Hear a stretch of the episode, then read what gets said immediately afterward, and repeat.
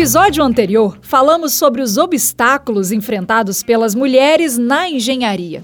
Hoje vamos conhecer duas histórias de superação que vai fazer você gostar ainda mais da engenharia. Elas na Engenharia é um podcast apresentado por ArcelorMittal. Bom, hoje eu não vou falar muito não, sabe? As histórias serão contadas por elas. A primeira é a Lúcia Vilarinho. Ela já esteve por aqui no nosso podcast, lá no quarto episódio. Ela é engenheira civil formada pela UFES e foi a primeira mulher presidente do Conselho Regional de Engenharia e Agronomia do Espírito Santo. É importante a gente dar voz, sempre dar espaço para que as pessoas falem por si mesmas, né? Sejam protagonistas da sua própria história e isso a Lúcia sabe fazer muito bem. Então, bem-vinda, Lúcia. Vou passar a palavra para você. Falar um pouco, né, da minha jornada, desde o meu sonho de querer ser engenheira até a ser a primeira mulher eleita presidente do Conselho no Espírito Santo.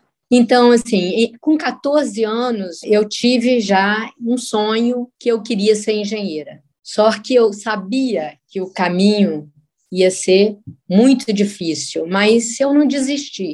Então, assim, é, é acho que a, o meu pai influenciou bastante, porque naquela ocasião ele construía serrarias no Espírito Santo, então foi sempre também um, uma inspiração para mim, meu pai. Só que o curioso é que quando eu externei esse meu sonho lá no ginásio, na quarta série de ginásio, alguns professores ficaram muito surpresos, porque para eles era um sonho assim impossível. Mais especificamente, a minha professora de português, dona Gessi, que é a filha dela, minha colega de turma, e eu estudava muito na casa dela, porque lá eu tinha oportunidade de, de me encontrar nos livros. Então, assim, eu saía de casa logo cedo pela manhã, entregando verduras que a minha mãe plantava, ia para a escola, voltava, arrumava a cozinha e corria, mas corria mesmo, literalmente, para a casa dela para não perder tempo e estudar. Eu via minhas irmãs trabalhando muito e eu não queria ter aquela vida. Eu falei assim, eu só consigo evoluir se eu estudar. Então eu vou vou estudar muito e buscar esse caminho. E tive, assim, muito apoio do meu pai. E terminei, né, a quarta série ginasial, eu quis ir para Vitória fazer um, prestar uma prova no colégio estadual. Naquela época tinha prova e eu passei na prova. Eu falei, agora outra barreira, como vir? Também papai ajudou e alugamos uma casa aqui no bairro de, de Vila Velha e viemos para Vitória, todos quem estavam juntos ainda, né? Porque eu sou a nona de 11 filhos e nós éramos quatro ainda morando com pai e mãe. Então, assim, foi foi muito difícil a minha mãe acostumar, né, morando numa cidade pequena, com quintal imenso, plantava, a gente comia o que plantava e vir para um lugar onde não tinha um palmo de terra para plantar foi sofrido e fiz o, o, colégio estadual. Aí eu queria fazer engenharia e o melhor cursinho na época era o colégio americano. E eu fui até o diretor do colégio americano, pedi para falar com ele sozinha e ele me atendeu. Eu falei que eu queria estudar, o que, que ele podia fazer por mim. E ele falou: escolha um horário para você trabalhar. Na hora eu aceitei. Eu falei: que janela de oportunidade, esta é a minha oportunidade. Passei o ano estudando muito. Quando chegou em outubro, já de tanto estudar, trabalhar, eu comecei a ter até alguns reflexos, apareciam umas manchas no corpo, já chegando próximo do vestibular. Fiz o vestibular, primeira prova do vestibular, matemática. Eu tive muito apoio de amigos que me emprestou vários livros que eu estudei e dois colegas que estudávamos juntos, só que eu, eu trabalhava eles estudavam o dia todo e eu estudava uma parte do período com eles. Então, eu saía de casa às cinco e meia da manhã e, chegar, e chegava meia-noite, mais ou menos, em casa, todos os dias. E sábado e domingo, eu escolhia duas matérias para eu estudar sozinha, e assim eu fui prestar o vestibular. Na primeira prova de matemática, Eu olhava para a questão, sabia, a minha mão não abaixava para eu, eu preencher o gabarito. Fiquei desesperada. Aí eu falei, meu Deus, o que fazer? Aí eu virei esse meu amigo fazendo prova atrás, eu acho que foi um, uma vibração, uma ressonância, o que, que aconteceu ali, que ele sentiu que eu estava nervosa e começou a fazer careta, e eu relaxei, aí a mão abaixou e eu comecei a fazer a prova. E eu consegui passar no, no, no vestibular né, de engenharia. Mais uma etapa vencida, né? Fui para a UFES, né? Engenharia já era minha paixão, fui encarar a engenharia civil. E lá, logo no início, eu comecei também a fazer algumas matérias da matemática, porque os alunos que gostavam muito de estudar, os professores da matemática puxavam os da engenharia naquela época. Eu fiz algumas matérias da matemática também, mas depois eu optei só pela engenharia. E eu comecei muito cedo a sendo monitora, porque eu precisava, né, desse desse dinheiro para me locomover, para comprar o ticket do RU. No terceiro período, até o décimo, eu fui monitora e também comecei a fazer estágios muito cedo. Meu último estágio foi uma empresa de engenharia chamada Planenge, que eu estagiei lá mais de um ano e quando formei em 78 eu fui contratada como engenheira. Mas eram três sócios homens e a única engenheira era eu, Lúcia Vilarim. Já comecei no mundo assim mais né, de, de, de, trabalhar com projeto. Eu coordenei a equipe de projetos lá naquela época e que realmente tinha mais estagiários homens lá naquela época do que mulher. Mas em 1980 eu tive uma oportunidade de fazer um, um, uma entrevista na CST, hoje é ArcelorMittal, e eu fui contratada como engenheira. E eu fui a primeira engenheira na construção. Outras duas que entraram era do projeto. O ambiente era muito masculino. As mulheres naquela época eram praticamente secretárias. E aí, de vez em quando, um, um gerente já entrega o projeto para aquela secretária ali, eu tranquila, né? Pegava o projeto, até que ele foi vendo que eu não era, que eu era engenheira, que eu estava ali trabalhando como engenheira. Ele mesmo teve a oportunidade de me conhecer como engenheira. Foi, assim, um ambiente que, que eu era muito respeitada, eu não tive outras dificuldades, não, mas até você chegar nesse ponto, né, tem essas questões aí que, que ah, a mulher ah, chama um engenheiro. Naquela época chama um engenheiro, não tinha. Então, até no, no próprio CREA mesmo, os caras eram engenheiro. Hoje já muda as coisas, né? Já estão mudando. Então, quando botava no meu crachá engenheiro, eu falei, por favor, substitui, põe engenheira. Então, assim, aí trocavam um crachazinho para engenheiro. Então, assim, no final de 92, eu me desliguei da CST e estava iniciando, assim, uma carreira como profissional autônoma, fazendo projetos, orçamentos, mas o Artung ganha a Prefeitura de Vitória em 93 e me convida para compor equipe. Fui lá para dizer um não e não consegui. Aí trabalhei na equipe de 93, na Secretaria de Obra. Depois eu fui no governo do Luiz Paulo, eu fui para a Secretaria de Desenvolvimento Urbano, que hoje é SEDEC, era SEDUR, né? Eu fui diretora de aprovação de projetos, depois eu fui subsecretária de controles urbanos. Em 2003, o Artung me convida, através do secretário de Transporte e Obra, para eu ser diretora do DR. E eu fui a primeira mulher engenheira a assumir o cargo de diretora-geral do DR. Muito desafio, porque naquele momento o DR tinha unido tanto o DEL, que foi meu primeiro estágio da minha vida, o DEL, o Departamento de Edificações e Obras do Estado, e juntou com o DR. Então, eram dois órgãos de poder forte. Aí, depois, o próprio Artung, vendo que isso não estava dando muito certo, ele, ele, ele, ele desfez e criou o IOPS, lá já em, acho que foi 97. Mas, em 2005, eu retornei para a CST na área de engenharia. E trabalhei lá até 2009. Em 2006, o João Cosi ganhou também a Prefeitura de Vitória, me convidou para ser secretária de obras e eu optei por continuar lá na, na CST. E em 2009 ele me chama, me convida para ser subsecretária de, de, de, de obras do Projeto Terra.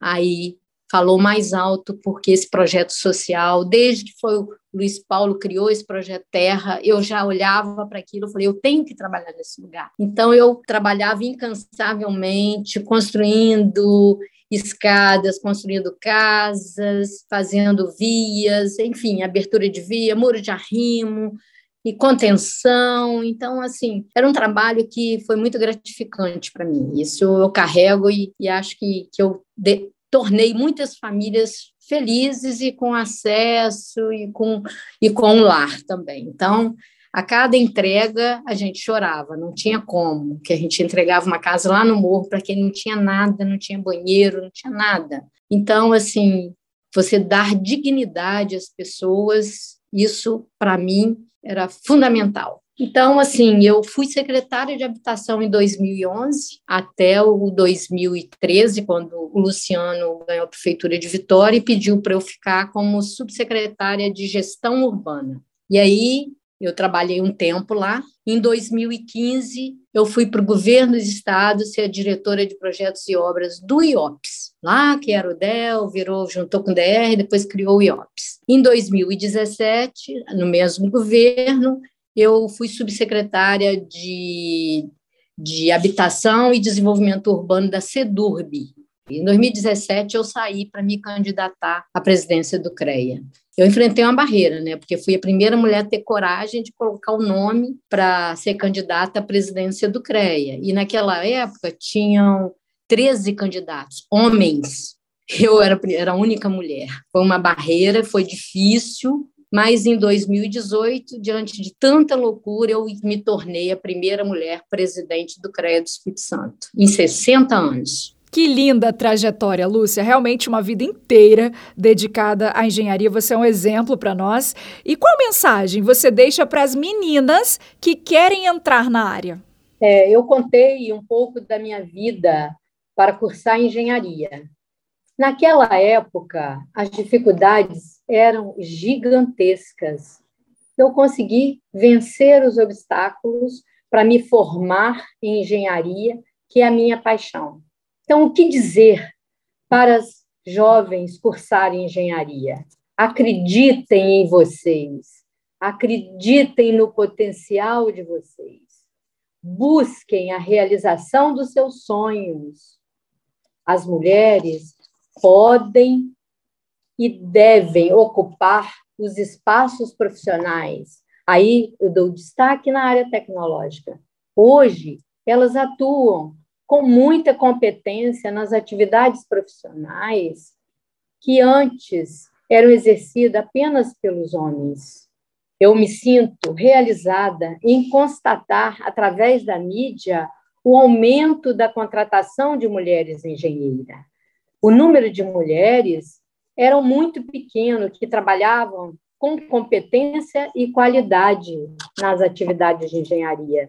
E isso evoluiu bastante.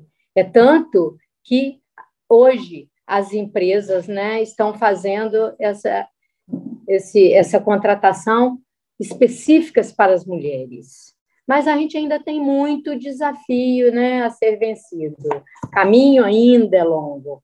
As mulheres já conquistaram muito, mas tem ainda muito a conquistar. E aí, a mensagem que eu posso dar aqui para a jovem estudante é que ela faça engenharia, que ela não desista. A engenharia é um curso mais completo no mundo.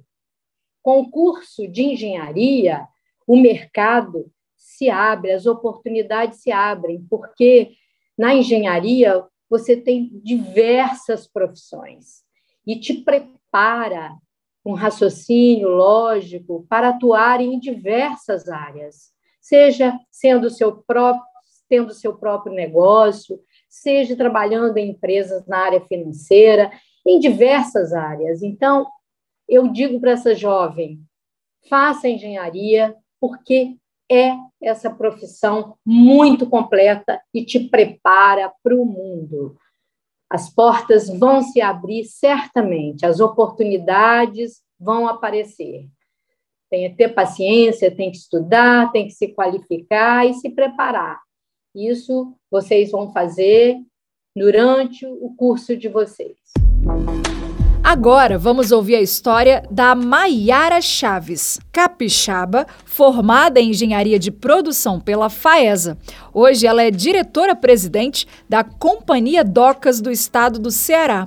Ela dirige um porto. É isso mesmo. E somente ela e mais duas mulheres no Brasil ocupam essa posição. Haja responsabilidade. Então vou chamar ela para compartilhar também a sua história com a gente. Seja muito bem-vinda, Maiara. Pode se apresentar? Meu nome é Maiara Chaves, tenho 37 anos, sou formada em engenharia, uma apaixonada pelo setor portuário, onde eu trabalho aí há quase 11 anos. Essa paixão começou, essa paixão pela engenharia, começou quando eu tinha apenas 11 anos. Já falava com meu pai, com a minha mãe, eu vou ser engenheira, eu quero ser engenheira. Eu não tinha definido que engenharia que eu ia fazer, mas eu tinha certeza absoluta que eu seria engenheira desde os 11 anos. Eu não, sempre fui muito boa em matemática, em física, então já era um caminho certo para mim. Sempre tive apoio dos meus pais com essa decisão. Meu pai foi caminhoneiro, minha mãe sempre acompanhou ele em sua jornada, e quando eu nasci, meu pai deixou o caminhão e montou uma oficina mecânica. Então, eu cresci dentro de uma oficina mecânica. Então, minha primeira opção foi fazer engenharia mecânica e, e as curvas do destino me levaram para engenharia de produção. Então, eu cursei engenharia de produção na FAESA Iniciei o curso em 2002. Já no início quis estudar à noite porque eu sempre queria ajudar em casa. Né? A situação financeira lá em casa, talvez por eu ser filha única, foi uma situação que eu digo até que tranquila. A gente nunca teve luxo, mas a gente teve sempre uma situação confortável. Talvez exatamente por eu ser filha única, eu, meu pai e minha mãe. Então a gente sempre teve um controle financeiro ali adequado e meu pai conseguiu administrar a questão da, da faculdade. E eu decidi estudar à noite porque eu queria ajudar. Então, desde o início, sempre foi um objetivo. Eu comecei a estagiar muito cedo. Eu comecei a estagiar no segundo período e dali foram um estágio atrás do outro. Eu não parei em nenhum semestre. O meu segundo estágio na época foi na Celone e tal, Cariacica. Estagiar trabalhava normalmente e a gente já comecei aquela rotina de ver como funcionaria a área de, de engenharia de engenharia de produção. Dentro da engenharia de produção, eu fui me apaixonando pela área de logística, pela área de transportes,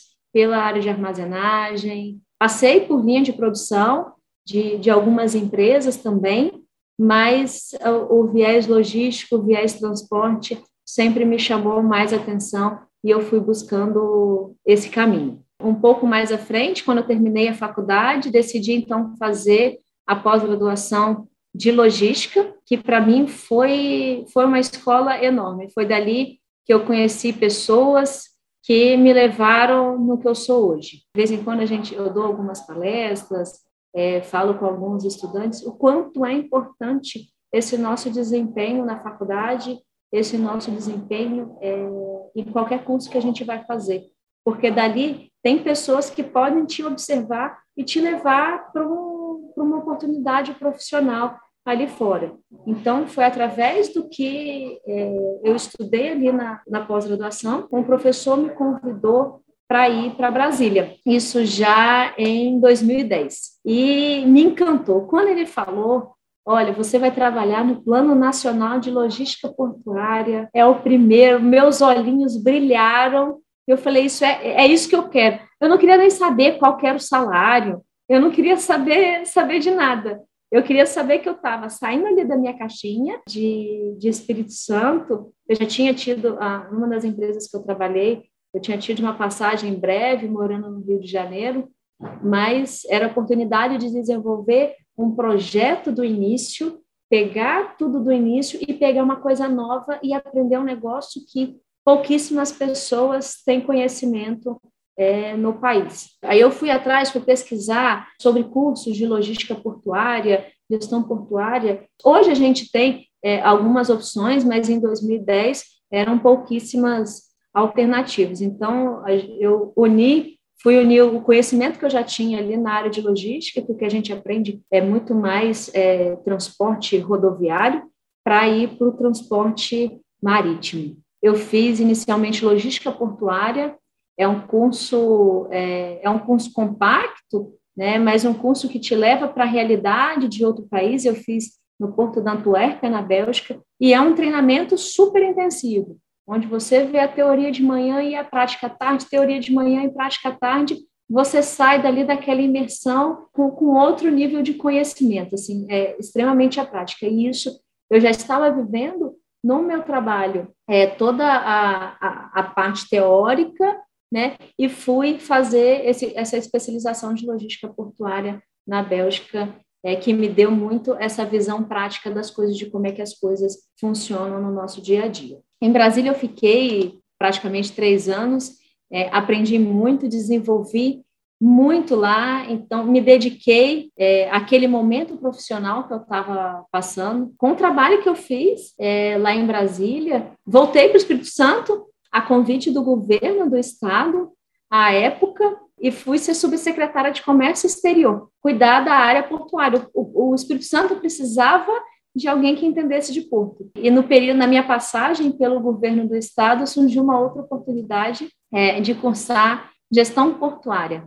Dessa vez também num porto, fora um curso no mesmo modelo, um curso intensivo, foram algumas semanas na Holanda, fazendo esse curso de gestão portuária. Então, você volta com uma cabeça muito mais aberta a outras modelagens, a nova realidade que o Brasil estava vivendo no momento pós mudança de, de legislação. E eu sou uma assídua por conhecimento. Eu, eu costumo dizer, eu li isso em algum lugar, não vou lembrar de quem que é a frase, mas é, conhecimento não ocupa espaço. E eu precisava me desenvolver como pessoa. Eu, tava, eu tinha assumido uma posição de subsecretária e queria me desenvolver para ter equipe, como gestora. Eu tinha, na época, minha equipe era pequena ainda, mas eu já tinha essa visão que eu precisava me desenvolver com pessoas, tanto em relacionamento, quanto no conhecimento ali de projetos. A gente trabalhava com vários projetos diferentes, então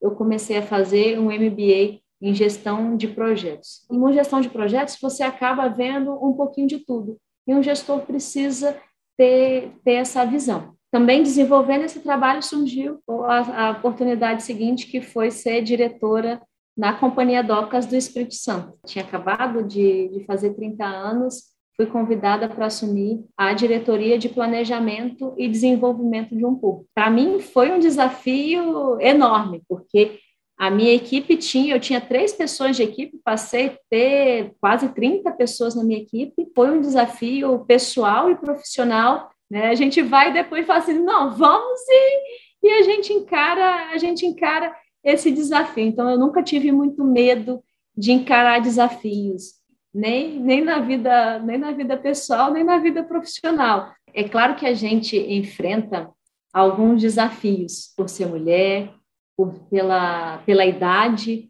também. A gente passa por algumas situações que às vezes gera até um pouco de, de, constrangimento a outras pessoas, mas é, quando chega e fala assim, ah, tem uma reunião agendada com a subsecretária de desenvolvimento, eu tenho uma reunião agendada com a diretora de planejamento do porto. Aí a pessoa abre a porta e dá de cara com uma mulher com 30 anos. O pessoal fala assim, Epa, o que, que você está fazendo aqui? Né? Acho que a primeira pergunta que vem na cabeça é: é por competência ou só é mais um rostinho bonito que está aqui que chegou por algum motivo? É, eu acho que é muito da postura da gente. É, quando a gente, a gente, se impõe é, a uma postura técnica, uma postura de conhecimento, quando a gente começa a conversar, começa a falar de planejamento, começa a falar dos assuntos técnicos, você demonstra, acabei demonstrando por que, que eu estava ali, né? Qual o real motivo de estar ali? Então, o motivo sempre foi muito estudo, muita dedicação e querer crescer e querer desenvolver. Dizer que eu almejei, né, estar tá numa posição de diretora com 30 anos, nunca imaginei. Então, foi, é, foi um desafio enorme, mas um desafio que me fez é, crescer bastante.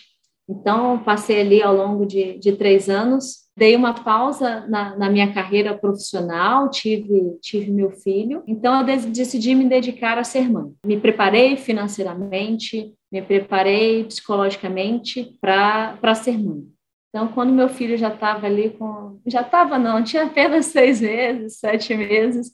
Falei, não, eu preciso voltar a trabalhar, preciso, preciso, preciso voltar a trabalhar, porque eu gosto, eu quero, eu quero contribuir. Eu tinha aquela necessidade de ajudar outras, outras pessoas a se desenvolver. Eu acho que o trabalho de um gestor é muito mais do que administrar uma empresa, administrar o conhecimento e ajudar. É ajudar outras pessoas a se desenvolverem profissionalmente também, ajudar outras pessoas a crescerem e a se desenvolver. Eu cheguei a trabalhar um curto período na Federação das Indústrias, aí no Espírito Santo, na FENS também, 2019, recebi, vou dizer que um convite para vir trabalhar aqui na Companhia Docos do Ceará. É, o Ministério da Infraestrutura faz um, uma seleção de profissionais, né? E dentre esses profissionais, na mudança dos, dos quadros das companhias docas é, no Brasil inteiro, eu fui selecionada como uma profissional que se enquadrava no perfil aqui para assumir a Companhia Docos do Ceará. Então, a gente passa aí por uma série de, de exigências de qualificações, é, conforme a lei exige, e depois o ministro faz a nossa nomeação aqui como tanto diretor como presidente aqui da Companhia Docas. Para dar esse passo de, de sair de Vitória novamente e, e, vou, e vir para Fortaleza, um lugar que eu só tinha vindo a passeio, é, contei muito com apoio, a, além de familiar agora dos meus pais, do meu esposo e, meu filho que tinha que vir junto. Né? Meu menino tinha 11 meses ainda quando eu vim para cá, tava, tinha, tava, ia completar um ano, e, e meu marido, na hora que eu falei com ele, ele falou: vamos, vamos encarar esse desafio juntos. E o máximo que pode acontecer é não dar certo e a gente voltar. Então, podia dar errado? Podia, mas podia dar muito certo, como deu. E aqui tem sido um, um desafio muito bacana, porque ser mulher, ser presidente, é, a gente tem a gente, a gente tem um perfil muito diferente, né? É, mas aqui foi a, é a única companhia docas que já teve presidente mulher. Eu sou a quarta presidente mulher aqui na Companhia Docas do Ceará. Nenhuma outra Companhia Docas federal teve mulher como presidente, somente aqui. Então, já eu, quando eu cheguei, já cheguei meio com um tabu quebrado. Né? Esse tabu já, já tinha sido quebrado por outras mulheres, mas o, o tabu da idade ainda existia. É, hoje, atualmente, com 37 anos, eu assumi aqui, tinha, tinha 34, é, até uma, uma história engraçada, tenho, nós somos em quatro diretores aqui, um dos diretores tem mais de 60 anos, e ele chegou em casa ele falou assim, olha, a gente assumiu uma nova diretora, uma mulher, lá na Companhia Docas do Ceará, ela tem 34 anos. Aí a filha dele, nossa, que bacana, ela tem 34 anos de experiência, vai trazer muito conhecimento. Outro, ele falou, não, é 34 anos de idade, não é de experiência. Então, a, a pessoa já, já, já tem isso na cabeça, um pouco que atrelado, de que para assumir um, um, um cargo de, de, presidente, um cargo de diretor, você precisa ter é, uma idade X, né? Não, não pode ser uma pessoa tão nova. Então, falando um pouquinho mais sobre o meu trabalho aqui na Companhia Docos do Ceará, hoje eu tenho na minha administração direta, são 110 colaboradores, é, dentre eles aí todos os, os níveis é, hierárquicos, a gente tem pessoas técnicas, tem gente da área de contabilidade, gente do, do operacional, meio ambiente, segurança do trabalho. Então, o curso até de, de gerenciamento de projeto me auxiliou muito nisso, nessa administração de várias áreas diferentes, vários setores. E, e a questão de ser engenheiro, independente de, de, ser engenheiro de produção, o engenheiro hoje tem um perfil muito adequado para gestor. É, normalmente, os engenheiros têm um raciocínio lógico, muito bom e consegue desenvolver habilidades interpessoal. Então, a gente ganha espaço no, na, na, convivência com pessoas, porque ser gestor é gerir pessoas. Hoje, a Companhia Docas, a gente tem aí uma receita na casa de 60 milhões ano. A gente tem uma movimentação de 5 milhões ano. É, como eu já citado, são 110 funcionários diretos sobre a nossa sobre a minha administração mas indiretamente é, pelos contratos que a gente tem, são cerca mais de, de 100 pessoas aqui é, ligadas, é, contratos terceirizados fixos no porto, é, temos operadores portuários públicos, temos os arrendatários, temos os órgãos intervenientes que a gente tem que lidar diariamente, então é, o gestor portuário, ele lida com a Anvisa, o MAPA, Receita Federal, Polícia Federal, ANTAC, Secretaria de Portos, Ministério do Trabalho, Ministério Público, Meio Ambiente, Secretaria de Meio Ambiente. Então, a gente tem que permear, saber permear em todos esses âmbitos. E a engenharia dá uma visão muito ampla para a gente desse todo. E essa organização de desenvolvimento de projeto também. Eu trato as minhas áreas como se fossem é, vários projetos. E, e, nesse todo, aqui né,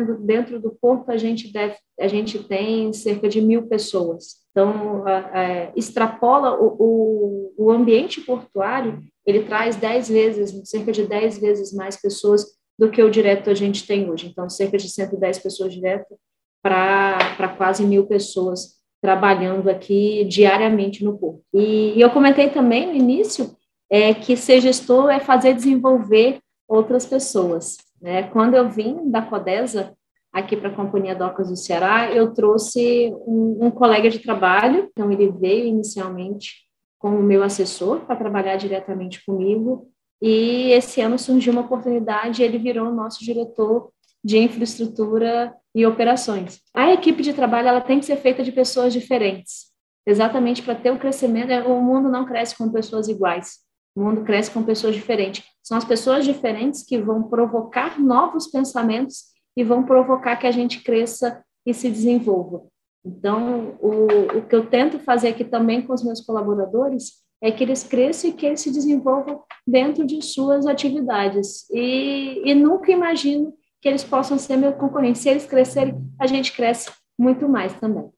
Eu vi assim que, que ao longo desses anos, há 11 anos, eu estou nesse ramo portuário. Nós, mulheres, as mulheres que eu conheço, que estão é, na, na, na, mesma situação que eu, assim, trabalhando, são diretoras, são gerentes, as outras presidentes de pontos, a gente tem tentado é, trazer outras mulheres para esse ramo também, tentado desenvolver que, e mostrar que é possível, que a gente não, não precisa ter medo de chegar lá. Algumas de nós sofre com, com assédio. Eu já passei por algumas situações de homens querer intimidar, talvez por conta da pouca idade, é, nem, nem, pouca, né? Mas talvez por ser mais nova, é, talvez por ser mulher, e de situações de homens é, querendo intimidar a gente em alguma situação, mas a gente, eu tento assumir uma postura muito séria e, e muito técnica para construir o perfil profissional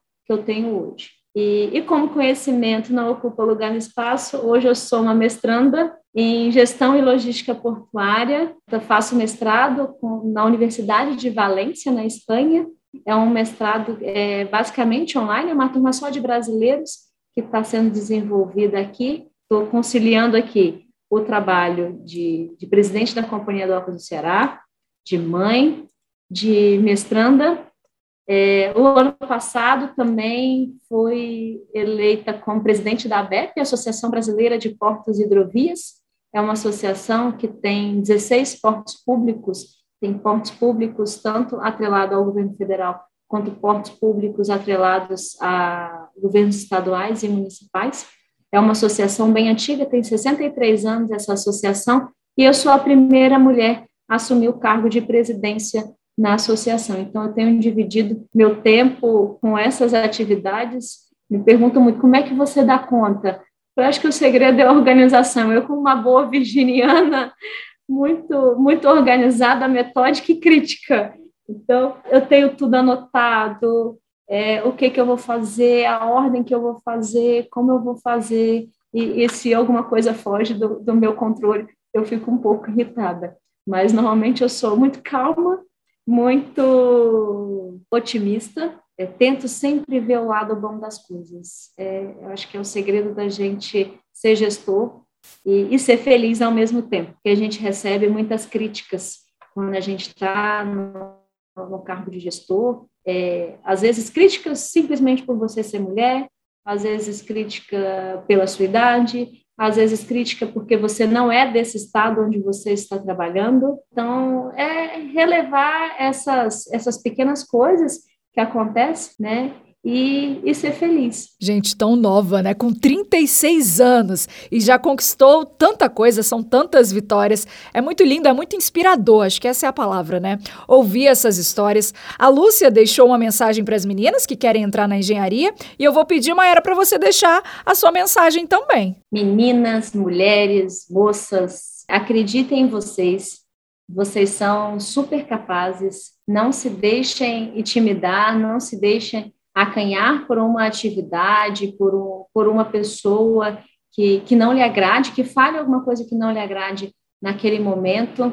É, hoje, as mulheres engenheiras é, são profissionais extremamente disputadas no mercado. A gente tem um perfil é, mais, é, vou dizer que delicado, mas um perfil que se, se enquadra melhor nos quadros profissionais das companhias. E não porque ser uma engenheira gestora também.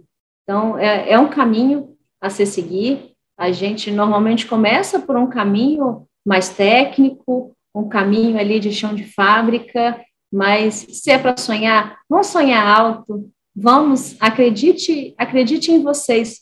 Nós somos capazes de torná-las elas na, na engenharia muito mais do que eles. Superação. Esse é o nosso lema. A cada obstáculo que superamos, mais força ganhamos. Assim vencemos as barreiras e transformamos o mundo num lugar com mais equidade e justiça social. No próximo episódio, vamos convocar professoras e coordenadoras das diversas engenharias para responder as seguintes perguntas: Qual o futuro da engenharia? Quais áreas as mulheres estão procurando? Aqui a gente fala de passado, né? E é importante lembrar que passado é referência, não é direção, né? A gente está falando do presente a partir dessa, dessa escuta dessas mulheres, e é claro, a gente quer falar também do futuro, porque é no futuro que está a nossa esperança, né? Onde a gente acredita que vamos alcançar essa igualdade que a gente tanto busca. Aguardo você no próximo episódio.